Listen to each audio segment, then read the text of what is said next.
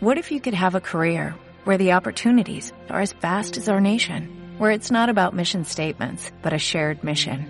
At U.S. Customs and Border Protection, we go beyond to protect more than borders, from ship to shore, air to ground, cities to local communities. CBP agents and officers are keeping people safe. Join U.S. Customs and Border Protection and go beyond for something far greater than yourself. Learn more at cbp.gov/careers. Esto es una producción de Mindalia Televisión y Mindalia Radio, audiovisuales sin ánimo de lucro de mindalia.com, para aportar conocimiento y crear conciencia. Mindalia.com, la primera red social de ayuda altruista a través del pensamiento. Oh, pues nada, mi nombre es José Antonio y, y bueno, soy naturópata y higienista. Ahora os voy a explicar un poquito qué es esto de la naturopatía higienista. Y, bueno, estaba viendo ahora la charla, es un poco atrevida. ¿eh? Dice, medicina higienista, el verdadero arte de la curación. ¡Wow! Vamos, con la cantidad de medicinas que hay hoy en día, alternativas, y ahora viene este tío aquí y dice que el verdadero arte de la curación es la medicina higienista. Bueno, pues vamos a ver lo que va saliendo de la charla y ya vamos sacando cada uno nuestras propias conclusiones. ¿vale? Eh, como veo que todas las charlas son sobre alimentación, eh, yo este tema lo voy a enumerar, pero me voy a centrar en otras cosas. No obstante, en los 15 minutos últimos, pues yo tengo abierto ese campo, quien quiera hacer eh, preguntas de lo que salga aquí, pero también sobre el tema de la alimentación. Porque bueno, es un tema que yo trabajo desde hace 11 años y, y bueno, aunque no lo toque ahora, que sepáis que, que está ahí. ¿eh? En la alimentación doy un poco, un poco así a nivel general, no solamente centrándonos en el alimento en sí, sino desde, eh, desde otros aspectos también, desde una base energética. La base de la salud, como dice la medicina higienista, es la energía. Cuando uno tiene energía, tiene salud. ¿eh? Entonces, eh, ¿cómo comer de tal manera que el cuerpo eh, ahorre una cantidad de energía que deje también para otros menesteres? Es decir, el quien tiene el poder de curación, como vamos a ver, es nuestro propio cuerpo cuando le damos la posibilidad. Entonces, centrar todo lo que es el, el arte de la salud desde un aspecto nada más, que es la alimentación, aunque nos va a hacer muy bien, evidentemente, pero no va a ser el único factor, porque si no, va a fallar. Entonces, vamos a contemplar otros aspectos de nuestra vida, a nivel físico, hábitos de vida, emocional, mental, espiritual incluso, eh, como factores de energía que nos chupan o nos aportan energía, como clave de la salud. La medicina higienista, la naturopatía higienista, perdón, eh, se ha centrado mucho, aunque basados en este concepto, se ha basado mucho desde el aspecto de la alimentación. Y no es correcto, porque tenemos que darle una visión holística a nivel de otras, de otras áreas. ¿De acuerdo? Ya solo el tema de la alimentación eh, se está tratando desde un tema muy reduccionista, muy fragmentado. Es decir, es muy importante el hecho de lo que, o sea, lo que comemos es muy importante, porque estamos comiendo en la mayor parte de las veces un tipo de alimentación antifisiológica, ¿eh? que eso va a demandar mucho gasto energético, nos va a robar muchos nutrientes para que el cuerpo lo pueda manejar. Podemos comer maravillosos alimentos que el cuerpo no puede utilizar. Entonces, no solo lo que comemos, cómo lo comemos, en qué condiciones, en qué combinaciones, respetar el lenguaje del cuerpo, no utilizar la comida para tapar emociones, para resolver conflictos, escuchar un lenguaje del cuerpo. Entonces, todo esto sería muy importante también contemplarlo y no solo centrarnos, aunque también es muy importante, en, en el alimento en sí. Bien. Bueno, voy a ir tirando con esta breve Mirad, voy a partir desde unas estadísticas también, enlazando con nuestra con Eva, ¿eh? Cada año se reúnen sumas astronómicas para investigar los problemas que nos asolan hoy en día. Artritis, diabetes, cáncer, esclerosis múltiples. Muchas, hay muchas fundaciones para cada una de estas enfermedades, donde también se mueve muchísimo dinero. Científicos, nutricionistas, dietistas, médicos de todas clases, todos ofrecen curas, tratamientos y opiniones de todas las clases. El tema de la alimentación es un tema muy controvertido, que incluso médicos, naturópatas, dietistas, cada uno da su panacea, nadie se pone de acuerdo, ¿no? Entonces hay una confusión también muy mediatizada por todos estos intereses económicos, todas estas industrias que hay detrás que nos desvían ¿eh? de alguna manera de lo que es el alimento natural y por eso tenemos esta información tan tergiversada. Pero mirad, esta es la realidad. Si os metéis en Google estadística, aumento de enfermedades crónicas, vamos a ver que todas las enfermedades, sin excepción, lo que están haciendo es aumentando considerablemente, pero de una manera alarmante. O sea, leo los subtítulos nada más, pero, insisto, podéis coger cualquier nombre de enfermedad que queráis y ponéis en Google aumento de la enfermedad tal y ya veréis cómo hay un aumento impresionante en los últimos años, sobre todo. Si vemos, pues científicos alertan del aumento de enfermedades respiratorias, malos hábitos principales causantes de las enfermedades hepáticas en España, alertan sobre incremento de osteoporosis en hombres. La Organización Mundial de Salud prevé un aumento de las enfermedades mentales y, neurológicas. ¿eh? Podemos continuar y continuar alertan del aumento del cáncer de mama en mujeres de 35 a 45 años, incidencia de alergias en España aumenta cada año en un 2%, la hiperactividad, el autismo, el aumento de la gota, el cáncer de pulmón, que se prevé que va a aumentar de manera alarmante. ¿Qué pasa con tantos adelantos, con tantas investigaciones? ¿Por qué la enfermedad, en vez de pararse, de reducirse, con tantas inversiones económicas, no hace nada más que aumentar de esta manera. ¿Qué está pasando? ¿Algo no nos están contando? O sea, deberíamos de pensar a ver qué es lo que está pasando, ¿no? Entonces yo me preguntaría, ¿por qué no para de aumentar la enfermedad si hay más medios que nunca? ¿Por qué enfermamos? Que igual, igual tendríamos que empezar por ahí. ¿Por qué si sabemos lo que nos enferma no hacemos nada? ¿Alguien sabe cuáles pueden ser las diferentes causas de la enfermedad? La alimentación una, ¿verdad? Como estamos viendo aquí. ¿Hay alguna más? El estrés. ¿Qué más? Las emociones, problemas, tóxicos, tabaco, alcohol, falta de sueño. Es decir, el alejamiento de las leyes de la naturaleza y de nuestra naturaleza. En el momento que nos alejamos de unos mandatos naturales, pues el cuerpo va a avisar, H, que te estás alejando, algo está pasando, nos va a dar una información de que tenemos que hacer cambios. Cuando digo la naturaleza, me refiero a los biorritmos naturales, la alimentación, el sueño, el contacto con la naturaleza, etcétera, etcétera, pero también de nuestra naturaleza. Es decir, muchas veces hacemos lo contrario de lo que sentimos, porque nos dicen que es así lo, que hay que hacer, y ya no vivimos conforme a nuestra naturaleza.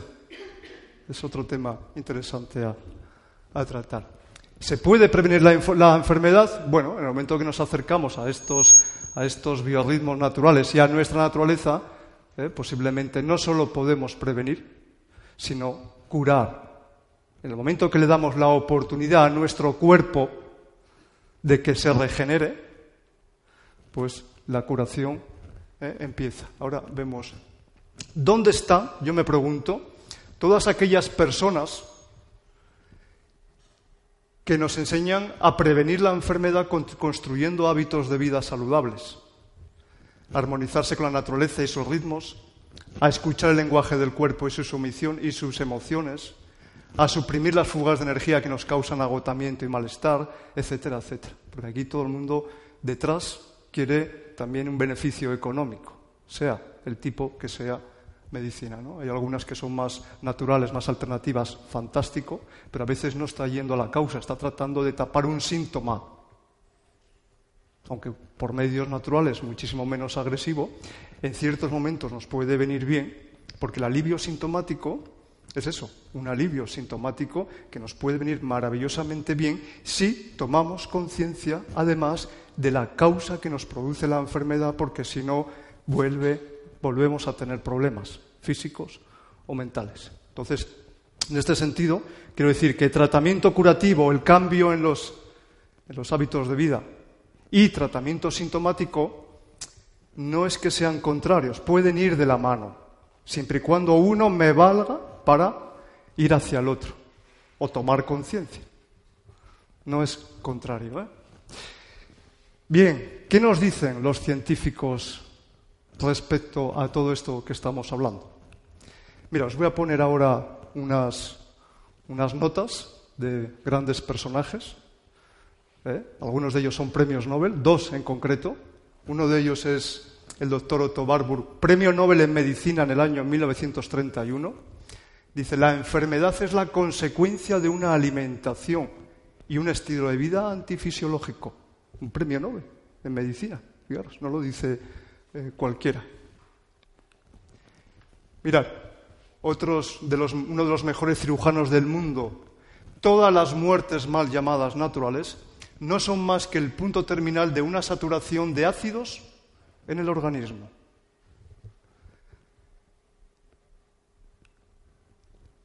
Otro premio Nobel, fijaros, en 1912, el doctor Alexis Carrel, ha demostrado el papel importante de las toxinas. Si estas llegan a ser numerosas y si no pueden eliminarse, las células obligadas a vivir en un medio tóxico se alteran, degeneran y luego mueren. Pero bueno, podríamos continuar y ver grandes personajes que parten de esta misma idea. El doctor Mecken, la lucha de la vida es en contra de la retención de ácido, el envejecimiento, la falta de energía, el mal genio, los dolores de cabeza, enfermedades del corazón, alergias, ecemas, todas provienen de una retención de ácidos en el organismo. En realidad no importa el número de nombres de enfermedades, lo que sí importa es que todas provienen de la misma causa, muchos desechos ácidos en el organismo. Y otro doctor nos dice, el exceso de acidificación en el organismo es la causa de todas las enfermedades degenerativas cuando se rompe el equilibrio y el organismo comienza a producir y almacenar más acidez y desechos tóxicos de los que puede eliminar, se manifiestan diversas dolencias. Pero bueno, mirar el padre de la medicina, quien es considerado hoy en día Hipócrates, padre de la medicina, ya nos decía, la medicina es el arte de restablecer el equilibrio del organismo, se tiene que limitar a favorecer los esfuerzos de la naturaleza que tienden a ese restablecimiento de la salud. La naturaleza tiene el poder de restablecer esta sin ninguna ayuda ajena. Es decir, bien, sabiendo esto, lo que tenemos que hacer es generar las condiciones adecuadas para que sea nuestro organismo el que genere ese proceso curativo, que es quien realmente tiene el poder de curación.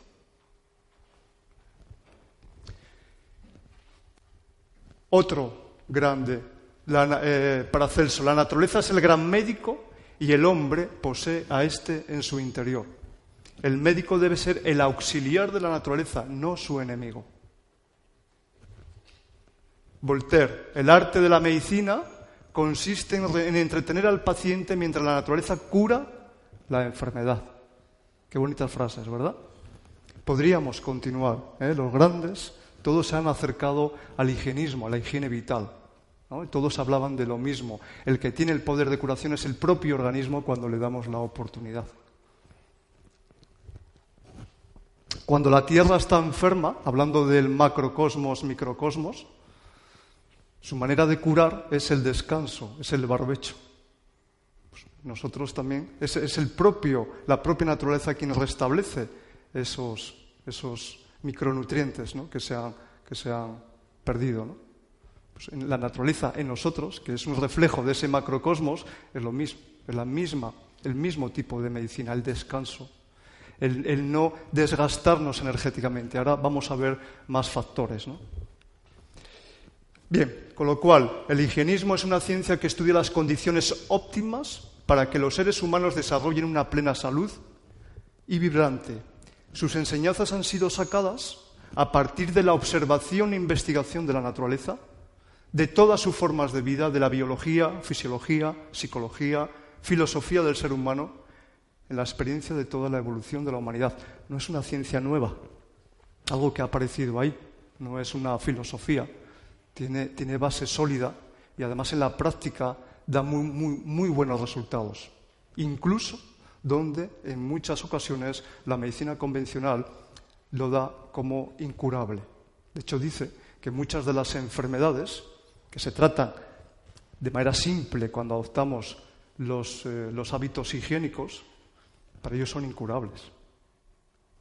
Todo depende, también es cierto, del grado de irreversibilidad que tenga ese órgano, de la capacidad del cuerpo de poder curar siempre y cuando no esté destruido un órgano de forma irreversible.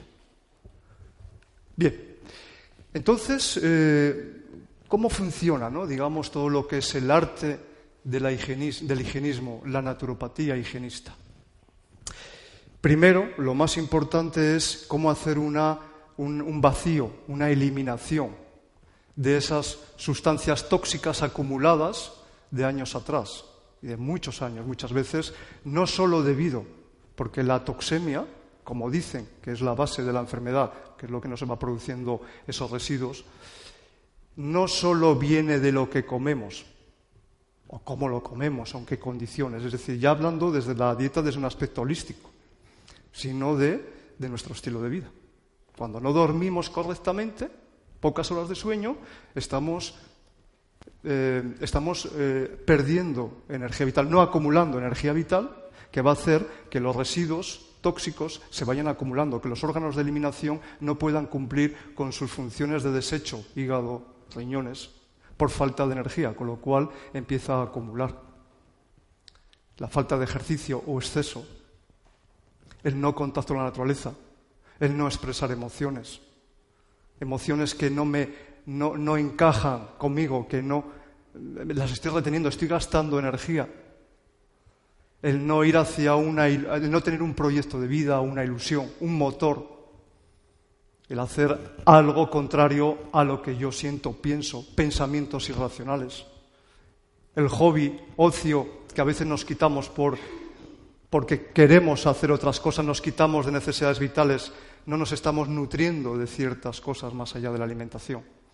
Vamos a hacer un pequeño repaso de todo eso. Es decir, quiero decir que la enfermedad viene no solo por un aspecto nada más, sino que lo que genera residuos tóxicos, como dicen que es la base de la enfermedad, proviene de muchos otros factores que en todo tipo de terapia tenemos que contemplarlo, porque si no vamos a tener, vamos a trabajar, vamos a mejorar en la medida que, eh, pero tenemos que tener una visión holística.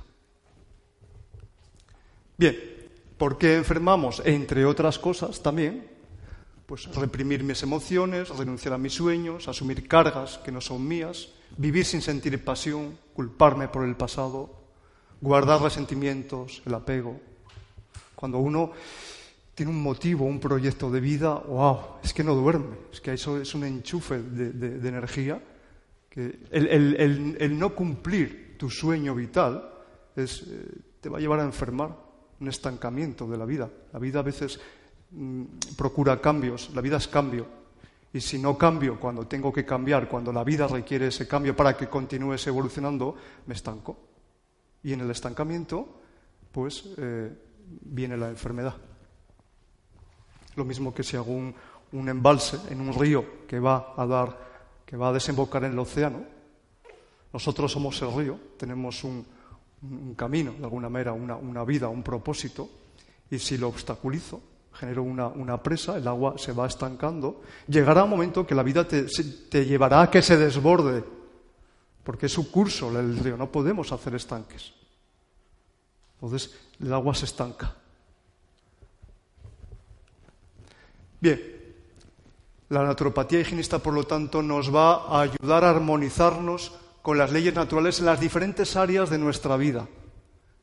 Todas, no solo una. Porque si intentamos armonizarnos en una, no vamos a obtener la salud óptima o bienestar que deseamos. Irá en proporción, pero no, no lo tendremos. Entonces, partiendo del concepto que salud es igual a energía, solamente cuando no seguimos los requisitos de la salud a través de hábitos de vida afines a nuestras adaptaciones, la energía, vital disminuye y es cuando la enfermedad se desarrolla.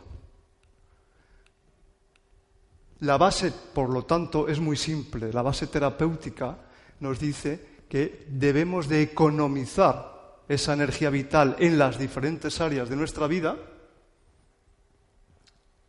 y adoptar un modo de vida más correcto que nos aporte más energía y, por tanto, salud. Hay, digamos, eh, una teoría, ¿no? Hay un, pero también tenemos que tener en cuenta nuestras eh, posibilidades, nuestras necesidades y en qué manera yo me acerco a ese ideal. Porque un ideal, más allá de nuestras posibilidades, nuestras necesidades, estamos generando tensión, estamos generando ahí eh, desgaste de energía y no va a encajar. La idea que os voy a proponer es muy sencilla, muy general también. Luego, si queréis, podemos concretar en algún área que queráis. Es muy general, pero es tan sencillo que no lo tenemos en cuenta. Es tan de sentido común, tan de lógica, tan científico. Pero, sin embargo, tenemos una mente no holística, sino muy reduccionista. Se trata la enfermedad, los que se dedican a la medicina psicosomática, yo cuando estudiaba medicina psicosomática decía que, que todo era psicosomático. No, también es somatopsíquico. Es decir, lo que comemos en café, como decía Eva, las drogas, etcétera, nos van a afectar a nuestra mente. Unos hábitos incorrectos de vida nos van a afectar nuestro estado mental, emocional. Es muy evidente. ¿Qué pasa cuando no dormimos? Pues al día siguiente, pues estamos muy susceptibles bajos de energía y cualquier cosa de la vida nos desborda. Incluso emocionalmente, lo que antes no me desbordaría porque me coge fuerte con energía, cuando no tengo, hago un mundo. ¿eh? O lo mismo con el ejercicio. ¿Cómo no va a afectar a la mente? Claro que afecta a la mente. ¿Eh? Entonces, no todo es psicosomático, como dice la medicina psicosomática, sino que ya sabemos que también es somatopsíquico, la alimentación. La alimentación es, inmediato muchas veces. Hablábamos antes de largo plazo, pero también a corto plazo. en el momento que uno come alimentos, si está muy sensible, nota ya esa perturbación. No solo aquí, sino, sino aquí. Bien, veréis, la base, como decía, simplemente es aportar energía vital. Es lo único que tiene que hacer el terapeuta. ¿Cómo? Investigando qué áreas de su vida le están desgastando, le están reduciendo esa energía vital y cómo aportar energía, es decir, ¿eh? a través de un estilo de vida. Voy siempre a lo mismo, con lo cual lo único que tiene que hacer el terapeuta es aportar energía. Ya se encarga el cuerpo de eliminar, de curar, regenerar, etc. Con la alimentación hay un tanto por ciento de energía que se despilfarra aquí en el sistema digestivo. No sé, dicen un 70, un 80, no lo sé, yo estadísticamente no tengo ni idea. Pero insisto, no solamente en lo que comemos, sino también tener esa visión holística de cómo y en qué condiciones. O si utilizo la comida para resolver conflictos o, o tapar emociones. El papel. Mirad, los problemas surgen cuando el camino que conduce a la curación, que es el propio organismo, están plagados de obstáculos. Hay muchos obstáculos. El papel del profesional higienista es quitar de en medio esos obstáculos, enseñando cómo corregir ese estilo de vida erróneo causante de la enfermedad y asegurarse que se le proporciona al cuerpo todos los requisitos para estar sanos en cantidades apropiadas. Bien, claro, vamos a hacer una visión lo mismo, ¿no? Un poco holística. Si vamos al área física, lo vamos a dividir en cuatro partes, área física, área emocional, relacional, mental, transpersonal. Pues hay muchas áreas en la parte física, la dieta. Ahí tendríamos que dar un, un curso entero, ¿no? Para cómo aprender a comer. O cómo comer de tal manera que no me desvitalice, porque puedo comer alimentos maravillosos, pero dejarme cao energéticamente. Más que aportar, me quita. Lo que nos importa es que el cuerpo pueda asimilarlo. Es, lo principal. Vamos a, tratar el tema de la alimentación desde una base de energía. Bien. Por eso a veces fallan muchas dietas que, que, están bien, pero no se tienen en cuenta otros factores de vida o esa visión holística en la dieta. Pero también nos quitan energía los tóxicos el alcohol, tabaco, medicamentos, lo pongo entre, entre un asterisco porque eh, medicamento más allá de su dosis terapéutica es una droga. Todo está en la dosis. Y, y a veces un alimento algo tóxico en un momento dado nos puede ser terapéutico porque nos ayuda a neutralizar. Es decir, si yo me entero de que las patatas fritas no son buenas por lo que sea, y ostras, vaya, pues si yo las patatas fritas era algo que tenía ahí de toda la vida, tenía mucha asociación, muchos vínculos, y además es que me encantaba. Tienes dos opciones, hacerlo radical, pero quizás en tu entorno sigan estando ahí las patatas fritas, siempre te las están poniendo. Entonces, a veces, bueno, pues sabiendo que no son buenas, voy a tratar en un momento dado una cierta dosis terapéutica que me ayude a neutralizar. Como dice un amigo mío, si el pollo lo tengo en la cabeza, me como el pollo, ¿no? Bueno. Bien, ¿qué nos quita o nos aporta energía? El descanso, el sueño, un, unos correcto, una, un, descanso adecuado. Hay gente que no lo tiene en cuenta a la hora de llevar una salud adecuada y sigue manteniendo hábitos de vida que se acuestan a las 3 de la mañana, están con la radio toda la noche, al día siguiente cómo van a estar, bajos de energía. Por muy buena alimentación que lleve, si yo no atiendo a una causa principal que puede ser en algunas personas, voy a seguir teniendo problemas de salud. Que además cuando no duermo correctamente al día siguiente como más. Y más alimentos que no tienen nada que ver con nuestra fisiología estoy más vulnerable a emociones. Bueno, también hay factores a nivel de contaminación física, acústica, electromagnética. Hay gente que vive en eso puede ser una de sus grandes fugas. Habría que ayudar a esa persona a ir regulando o en qué medida, si no se puede eliminar un factor enervante, por lo menos eh, neutralizarlo o reducirlo a la medida de lo que podamos. El contacto con la naturaleza, Cerrar procesos pendientes. ¿Cuántas veces procesos pendientes tenemos en la cabeza? Tengo que hacer esto, aquello, lo otro. Gestiones que las tengo ahí y me están demandando constantemente energía.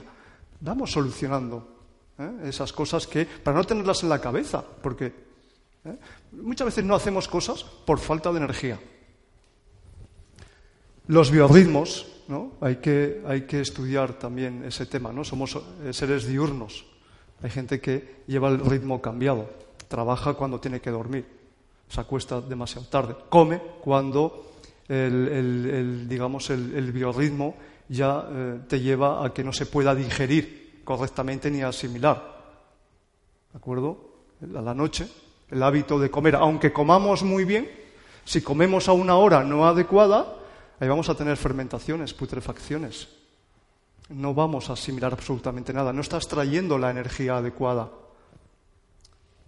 Bien, actividad física también es importante. ¿eh? Hay que mirar si está en exceso o en defecto, porque a veces el exceso nos lleva a un exceso de pérdida de energía vital. Claro, solamente aquí ya tendríamos mucho trabajo para armonizar. Estamos viendo una visión holística de, eh, de la enfermedad cualquiera de ellos están totalmente conectados. Es decir, si yo eh, consumo tóxicos, me va a llevar posiblemente, no me va a permitir una alimentación mm, al 100% natural, porque me sigue atrayendo eh, tóxicos muchas veces. Si hablamos del área relacional o emocional, ahí vamos a encontrar muchos eh, alimentos o no alimentos Mira, yo pongo en rojo los que nos chupan energía o no, pero cualquiera de ellos puede ser o demandante de energía o aporte de energía, ¿vale? Dependiendo si está en exceso o en defecto. Pues anda que quizás lo que a mí me está chupando energía, más que la alimentación, que evidentemente también, o que un sueño X, es mi pareja. Que me está bajando la autoestima, no me está dejando ser como yo quiero ser, eh, me está obligando a, no paro de tragar ciertas cosas que no debería, me está maltratando. Entonces, ahí está la gran fuga de energía. Mientras yo no reduzca eso o no solucione, voy a tener, me va a chupar la energía vital, que es la base de la salud. Y de, a partir de ahí va desencadenando todos los demás factores. Igual, por no expresarle lo que tengo que expresarle o por no salir de esa situación, como más. O sea, lo que trago a nivel físico se traspola al área emocional. También trago. Cuando uno trabaja desde el aspecto de la alimentación y decide no comer ciertas cosas, automáticamente le va a llevar a poner límites a otras personas, a no tragar emociones que de otra manera suele tragar. O sea, se puede trabajar desde otro área, otro. Esto igual nos cuesta un poquito más. O la familia, la parte social, igual mis vacíos vienen porque no me estoy ocupando de una necesidad vital que son las relaciones personales. Y entonces hay en esos momentos de soledad, de vacío, para escapar de ello, pues hago cosas que igual no debería hacer. Yo, mm, igual que hoy en día, hoy voy a hablar mucho poniendo ejemplos con la alimentación, pero es porque estamos hablando de alimentación durante todo el día, pero se podría hablar, ¿eh? es decir, igual por tapar un vacío, utilizo la comida, pero puedo utilizar el deporte, o puedo utilizar el juego, o puedo utilizar muchas otras cosas, ¿vale?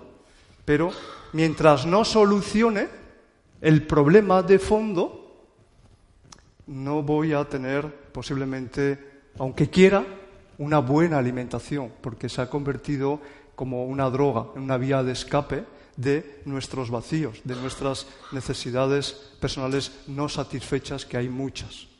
O si yo no me estoy ocupando de mi proyecto de vida, por lo que sea, porque he renunciado a ello, por lo que dicen, por una estabilidad económica, por miedo a lo que digan, pues ese vacío me va, a ser la causa de, de mi problema, de esa falta de energía vital. ¿Eh? Entonces, mira, el rechazo, el espacio personal, a veces sucede al contrario. Igual yo lo que necesito en una relación de pareja o de amistad es un espacio personal para ocuparme de mis cosas, de mis necesidades vitales. Y a veces tan simple como eso. En una pareja quizás no funcione la relación, no por problema del otro, sino por problema tuyo de que tú no estás ocupándote de cosas que, que tienes que ocuparte por entregarte totalmente y anular todo lo que es tu vida pues ahí va a fallar. Va a haber un resentimiento a nivel interno que eso va a salir en cualquier detalle de la vida cotidiana que tengas con esta persona. Y el problema quizás no sea la pareja, la persona, sino sea, sino que puede ser que tú no estás haciendo, no estás satisfecha con tu vida. Y ese problema que ha desencadenado una bronca es ese malestar interno que tú tienes, no tanto el problema en sí. ¿Me explico con esto? Bien, entonces, para solucionar las cosas que debemos de solucionar, para ocuparnos de las cosas que tenemos que ocuparnos, muchas veces estamos utilizando, en este caso, la comida, pero no es la solución, es un alivio sintomático. Quiero decir, la curación, el arte de la sanación, conlleva un cambio radical en mi estilo de vida, aunque aquí hable de muchas cosas, voy a tener que ocuparme de las cuatro principales, que son las que a mí me están desgastando. Pero eso, de eso se encarga el naturopata higienista, de ir hablando, de ir viendo dónde están las grandes fugas. Igual podemos tener muchas, pero tenemos que cerrar dónde está el gran fugón. En el momento que cerramos ese esa fuga tan grande, ya no, el cuerpo tiene energía. Y el cuerpo con energía se ocupa de qué? De curar o de eliminar. Y eso va a afectar también a nuestro estado mental emocional. Quiero decir con esto que la curación, el arte de la curación, conlleva un trabajo de desarrollo personal. Hay un libro maravilloso que es La enfermedad como camino. Cuando, algo, cuando yo me estoy alejando de las leyes naturales, tu cuerpo-mente te va a avisar a través del síntoma. Te está dando como un toque, plop, plop, oye, que hay algo que no funciona bien. Eso nos debería de invitar a que reflexionemos qué pasa en nuestra vida. ¿Qué pasa?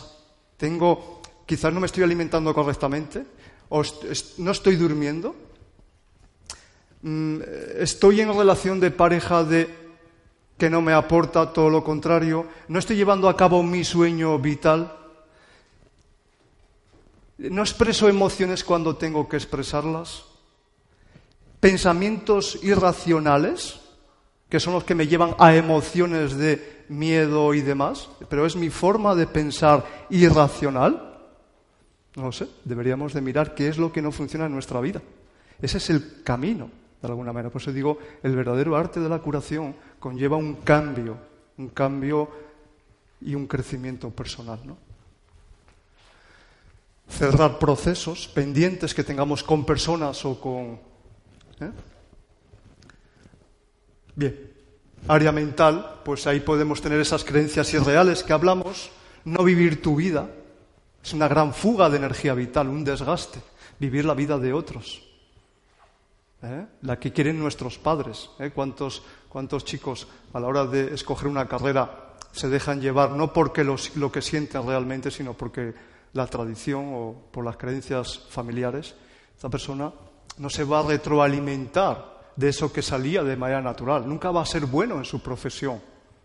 No va a destacar. Va a haber un coste energético muy grande y al final una gran insatisfacción por no llevar a cabo lo que tenía que, llevar. Entonces, vivir nuestra vida, no, no estar pensando en, la vida de los demás, ¿no? A lo que a uno le funciona, a uno no, a otro no le tiene por qué funcionar. Aprender a soltar proyectos, metas, sentimientos de realización, el ocio, el disfrute, nos olvidamos muchas veces de ello, ¿no? Y es un aporte de energía maravillosa. Pero no, queremos trabajar, queremos hacer esto y nos vamos olvidando de aquellas cosas que nos van a aportar, ¿no? Una filosofía de vida, podríamos hablar aquí, no sé si lo hablo en otro de la parte A bien. ¿eh? creencias religiosas muchas veces, vete tú a saber, que te hacen llevar un camino, pero te olvidas de ti, de tus emociones. Y ahí puede haber un gran desgaste. Imaginar qué desgaste tan grande una persona que tenga una creencia de vida y la está manteniendo de por vida. Siempre pongo el mismo ejemplo, porque a veces es más rápido y me viene automáticamente. Este chico que tiene 30 años y dice, cuando tenga 50, quiero tener un yate como tiene mi entorno. ¿Qué va a hacer para conseguir un yate? Que es una creencia racional que debería de, analizarla un poco. Pues, pues, pues se va a dejar la vida en ello, posiblemente. A nivel de horas de trabajo, evitar horas de sueño, no hacer el mejor ejercicio, eh, quitarse de hobbies, pues, que se está quitando de cosas que le dan energía por mantener una creencia durante muchos años que luego vete tú a saber si le da la felicidad o no, que posiblemente no se la dé. Y cuando llegue ahí, posiblemente ya esté hecho polvo, física, mental y emocional. Pues a veces simplemente revisar estas creencias nos ahorra muchísima energía, más que una buena combinación de alimentos, por ejemplo. Bien aceptación de las cosas inevitables. Eh, una buena filosofía de vida es maravillosa también en este sentido. ¿no? es decir, un, médico higienista, un naturópata higienista, debe de ser dietista, debe de ser psicólogo, médico, pero no es el, el que se debe echar los laureles, es el propio organismo. Tiene que ser un coach, tiene que ser psicólogo, había dicho, tiene que ser un filósofo situaciones de la vida inevitables. Hay leyes que son naturales. La muerte, el nacimiento, la creación, todo tiene esas fases. Nacimiento, desarrollo, madurez, decadencia, muerte. No solamente en el plano físico, sino en todo. Una creencia, un proyecto, creencia, eso puede ser más, no, no tiene por qué, pero proyectos, trabajos, relaciones. Hay unas leyes naturales que yo tengo que doblegarme a ellas.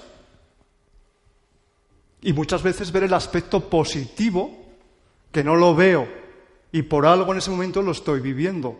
Y quizás sea lo mejor para mi evolución, pero no me peleo con ello. Me desgasto. Quiero que las cosas sean de manera diferente, incluso aunque sea en contra de las leyes naturales. Pero me desvitalizo. Entonces, una buena filosofía de vida, una aceptación de las cosas inevitables de la vida, centrarme más en el qué hago yo con esto, cómo cambio yo, porque no va a cambiar la vida en algunos aspectos. Y si quiero que la vida cambie, quien tiene que perder soy yo. Me tengo que doblegar ahí. Este entendimiento de esas leyes naturales nos van a ahorrar muchísima energía, porque el no doblegarnos a estas cosas inevitables nos pueden llevar a un desgaste y a una enfermedad. Va a somatizar. Quien se va a doblegar eres tú. Tenemos que entenderlo. Entonces, hay muchas leyes naturales que deberíamos de comprender.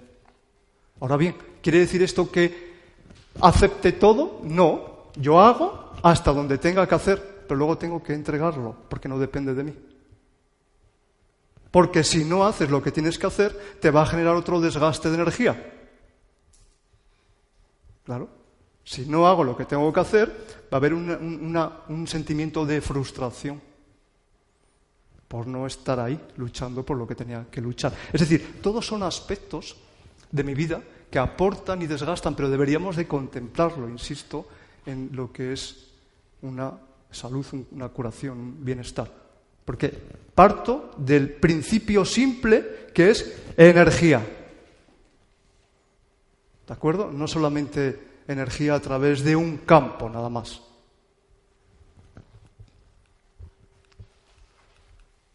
Mirad, el ejemplo que tenía, ¿no? A veces estos son nuestros planes, esto lo he cogido de internet, pero estos son los planes de la vida. Y yo me peleo con la vida. Tienes que pasar por ahí. ¿Eh? La vida a veces es como, eh, no sé, a veces podemos ir por una selva y hay trampas camufladas. Es que vamos a caer en algunas cosas por una falta de conciencia. No somos seres realizados. Todavía estamos en esta vida para realizarnos. Entonces, cuando caiga ahí en la trampa, lo que tengo que hacer es no perder energía ahí porque he caído. Si vas a caer, de todas maneras, estaba camuflada. Lo que tienes que preocuparte es de cómo salgo de ahí. Porque todo lo demás te va a llevar a un desgaste. Voy a tratar de salir. Y para otra vez voy a ir con cautela. Es decir, los planes del universo para ti y nos peleamos. Cuando las cosas no son como yo quiero, me desgasto totalmente. Me puede llevar a. Claro, es que estamos hablando una fuga por aquí, otra por allí, otra por allá, otra por allí, y al final lo, lo extraño es que estemos como estamos. Eso es lo extraño. Cada uno de estos factores que he enumerado del bienestar humano deben entenderse como un elemento nutritivo, puesto que todas las necesidades son realmente necesidades nutritivas. El suministro incorrecto o insuficiente de un solo factor puede desembocar en la enfermedad o en el sufrimiento. Este trabajo nos enseña a comprender, a respetar las leyes naturales que rigen la salud a través de hábitos de vida que satisfacen las necesidades de nuestra mente y cuerpo, lo cual implica replanteamientos y cambios de dirección en nuestra vida. La vuelta a un modo de vida más conforme con las leyes naturales puede parar los procesos degenerativos y en casi todos los casos permitir la vuelta a un estado de salud radiante siempre y cuando eh, no haya un grado de irreversibilidad. Todo va en proporción al daño X. Que a veces queremos solucionar problemas, problemas, dar un borrón y cuenta nueva de muchos años en un mes o en 15 días y además solo con una cura depurativa, por ejemplo, como yo me he encontrado.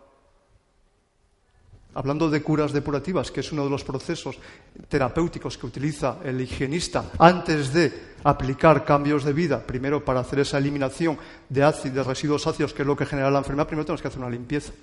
Pero ¿de qué sirve que yo limpie si yo no modifico, vuelvo a ensuciar otra vez? ¿Y me vuelvo a limpiar y vuelvo a ensuciar?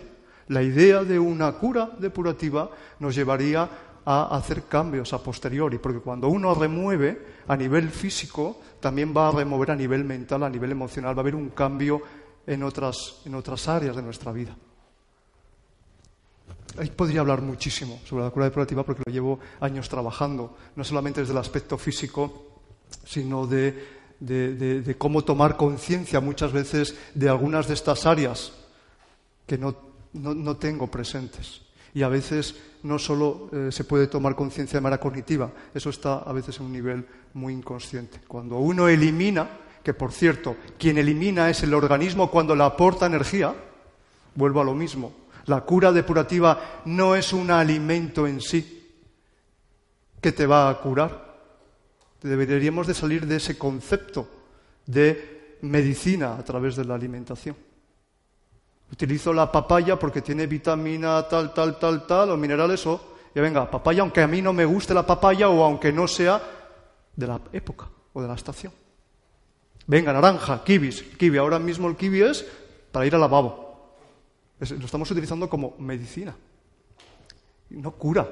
Lo que nos va a ayudar es que el organismo digiera, asimile correctamente porque son, son alimentos adaptados a su fisiología y además le van a aportar energía y no se va a desvitalizar en ese proceso digestivo por no ser alimentos no adecuados. Con lo cual, te va a aportar energía, pero quien cura es el organismo cuando le aportamos energía. La vida en perfecto equilibrio con las leyes de la y de nuestra naturaleza tiene como resultado la perfecta salud y bienestar. El higienismo no trata los síntomas, intenta ir a la causa.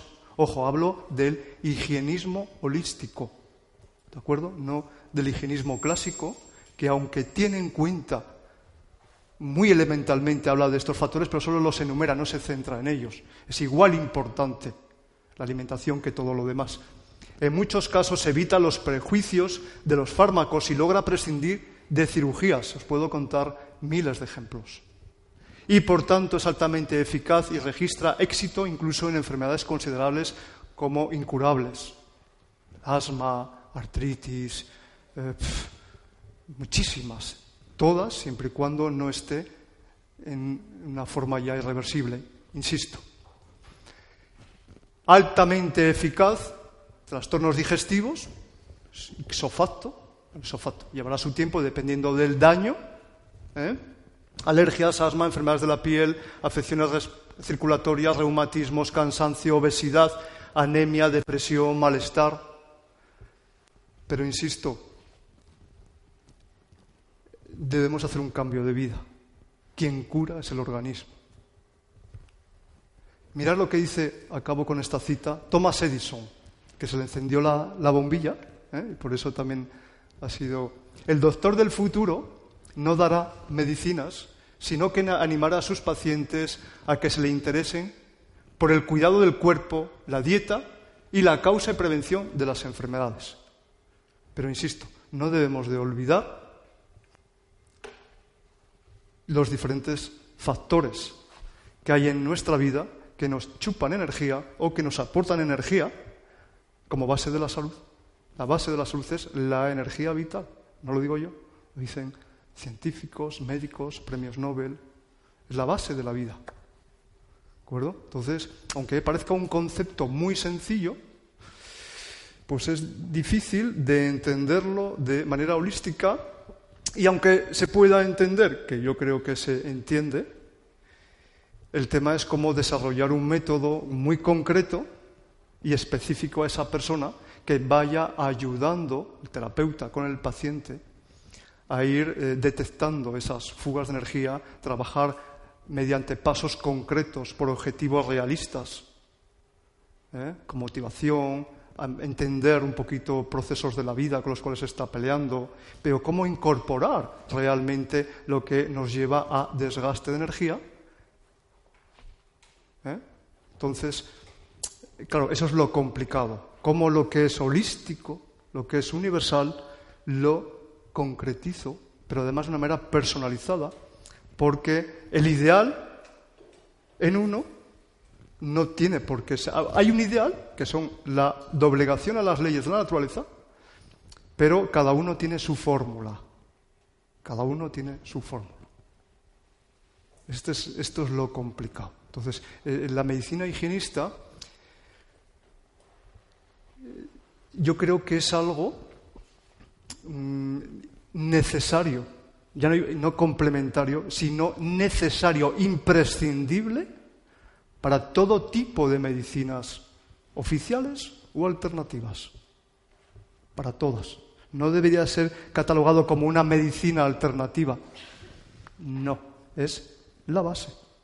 Y a partir de ahí, en algún momento dado, para aliviar síntomas y ayudarme en ese proceso de cambio donde yo no me desvitalice, me puede venir a nivel de dosis terapéutica una medicina.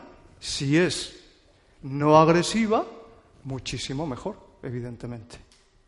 Pero de por sí solo, la medicina alternativa, sin el cambio de vida, a la larga tampoco va a funcionar. Es lo que quiero que veamos en esta charla, que es una charla en ese sentido un poquito diferente. Bien. Muy bien, pues yo dejaría un espacio para preguntas, o compartir, o, ampliar, o lo que vosotros queráis. ¿Quién quiere comentar algo? Si no, yo, yo sigo hablando, o acabo ya, porque es la hora de comer. Me imagino que estáis con ganas de, de comer. Sí.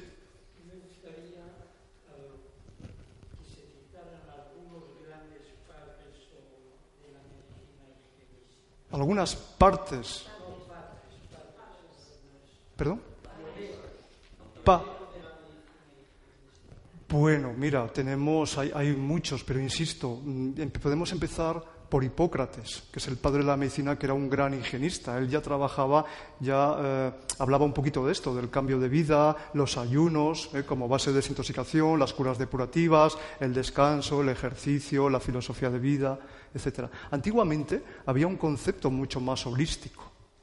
De, todo esto. Está Platón, está Paracelso, está, pues, recientemente tenemos al doctor Shelton, tenemos al doctor Free, tenemos a Desiree Merien, es decir, hay en España ha habido una oleada en su momento eh, con André Torqué, un belga que introdujo el higienismo, pero eh, verás, el, problema, desde mi punto de vista, o por lo menos lo que a mí había una insatisfacción, eh, es que el higienismo se contemplaba desde una área nada más la alimentación, las curas depurativas, el descanso, la parte física, los ayunos terapéuticos. Pero no se tenía en cuenta lo que es la base de la energía. ¿Por qué he llegado a esto? Bueno, yo, mi formación es naturópata e higienista, una escuela que había antes que allá no hay, ahora no hay,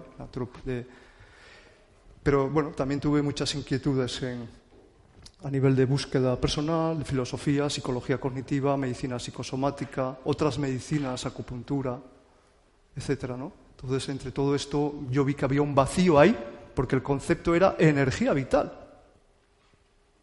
Yo estaba viendo ya por otros lados que había muchos despilfarradores de energía vital que estaban bloqueando ese intento del cuerpo de regenerar, etcétera.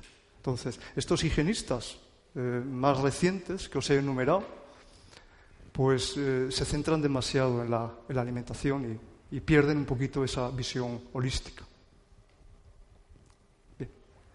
¿Qué más? Sobre la dieta, ¿alguien quiere decir algo? es el tema, el tema principal. Sí.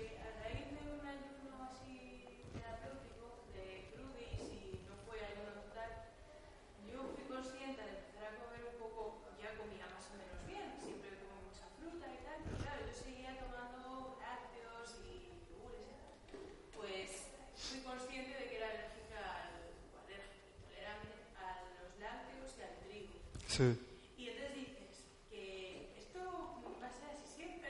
Ah contenta, ¿no? Pero es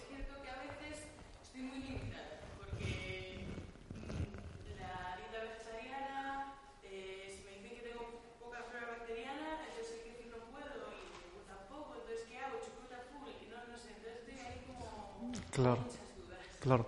Bueno, a mí me pasó un poco como a ti. Yo era un niño enfermizo que tenía asma, alergias durante toda la vida y visitaba a los mejores especialistas de la época, pero en vez de mejorar iba a peor. Yo cada vez estaba tomando más medicación, más vacunas. Y bueno, pues hasta que no hice un cambio en este sentido, de manera, mm, he quitado, lo primero que he quitado son los lácteos y el trigo. No, no quitarlo, reducirlo considerablemente. Y ya con eso ya hubo una gran mejoría, porque esos alimentos antifisiológicos lo que nos van a llevar es a mucho desgaste por una parte, pero también a generación de moco. Bueno, podríamos hablar del trigo mucho tiempo también. El trigo de hoy no tiene nada que ver con el de hace años. Es modificado genéticamente y eso tiene y luego también es muy pesado para el organismo. ¿eh? Entonces, bueno, hay cereales más alternativos, ¿no? Eh, más fáciles de digerir, el mijo, la quinoa, bueno, la quinoa no es un cereal, el trigo sarraceno, etcétera. Nos centramos solamente en un, en un cereal nada más. Cuesta mucho digerirlo. ¿eh? Verás, el problema es el siguiente. A mí me encantan también muchos de estos alimentos por, vínculos o por lo que sea, y no he prescindido totalmente de ellos. No forman parte de mi alimentación, pero de vez en cuando los utilizo como dosis terapéutica, ¿no? por esos vínculos y, y porque el cuerpo te lo sigue pidiendo. Lo notas inmediatamente. Claro, eh, el momento que tú comes, sobre todo yo lo veo mucho después de una cura depurativa, que el cuerpo está mucho más limpio, en el momento que empieza a comer alimentos antifisiológicos que creíamos que formaban parte de, esa, de ese alimento específico para nosotros, el cuerpo lo rechaza. Entonces, no te queda más remedio que doblegarte a los mandatos de la naturaleza. Es decir, en el momento que tú vas a comer, o igual que las vacas, cuando comen algo que no tiene que ver nada con su fisiología, como es el pescado, como decía por ahí Eva, enferma, se vuelven locas. ¿no? Pues nosotros nos va a pasar lo mismo, no nos queda más remedio que doblegarnos a los mandatos de la naturaleza sin generar tensión, porque verás, una dieta ideal deja de ser ideal cuando nos genera demasiada tensión, cuando va más allá de nuestras necesidades, de nuestras posibilidades. Y eso te va a llevar a mucho problema. Primero, un cambio en la alimentación te tiene que ir llevando hacia un cambio de vida. Porque en el momento que tú empiezas a comer o no comer ciertos alimentos o no utilizarlo como tapadera, como resolución de conflictos, no te queda más remedio que ir solucionando aquellos aspectos de tu vida que tú estabas tapando con la comida. Porque si no vas a generar demasiada tensión y, al final van a haber efectos rebotes. Y además frustración, porque por ponerte un, ideal sin ir solucionando otras cosas que estabas utilizando como droga de anestesia, la, la comida. Entonces tiene que ir paulatino y si te centras solamente en un aspecto, mal. Pero también el propio organismo te va a ir diciendo, esto no te viene bien. Y tú dirás, pero es que a mí me encanta o quiero... Hay miles de alternativas, miles. Vamos, hay miles de alternativas. Ahora los lácteos, cuando yo empecé en esto hace unos años, pues igual no. Había leche de soja y punto. Pero es que ahora mismo encuentras miles de leches vegetales por todos los lados. Con lo cual, no es ninguna excusa. Pero si además tú ves que el otro te sienta mal, te genera mucosidad, etcétera, pues mira, mm, la dosis terapéutica y punto. Es decir, no te queda más remedio que ir modificando quieras o no quieras, porque te vas a sentir mejor, estás obligado a ir haciendo cambios.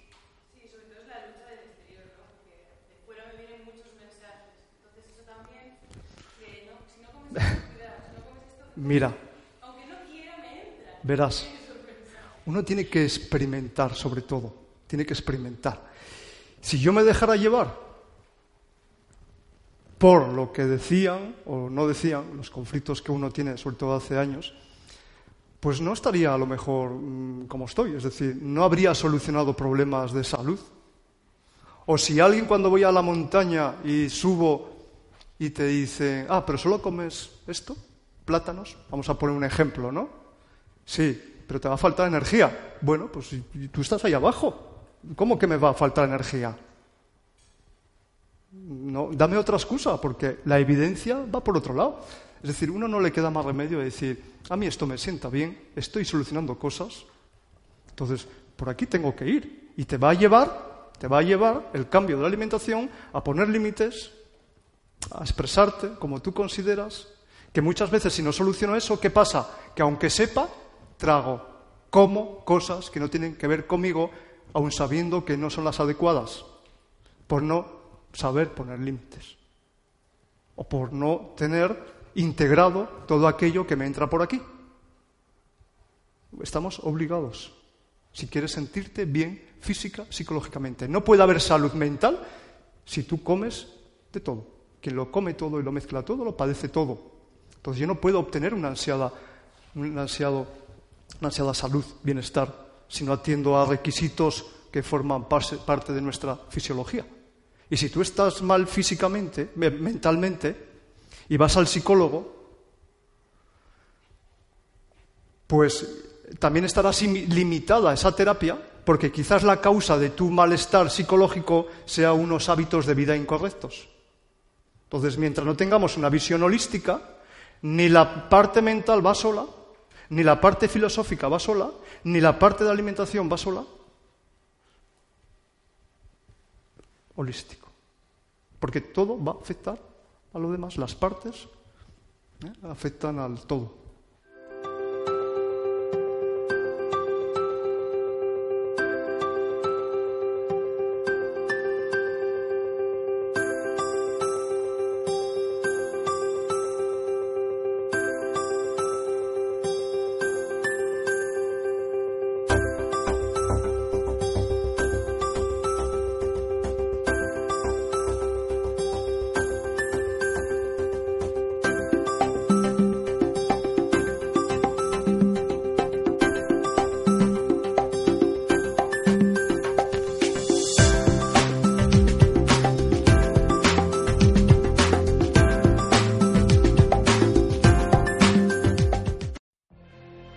Have a career where the opportunities are as vast as our nation, where it's not about mission statements, but a shared mission?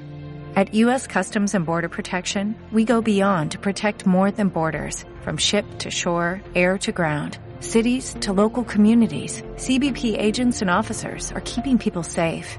Join U.S. Customs and Border Protection and go beyond for something far greater than yourself. Learn more at cbp.gov/careers.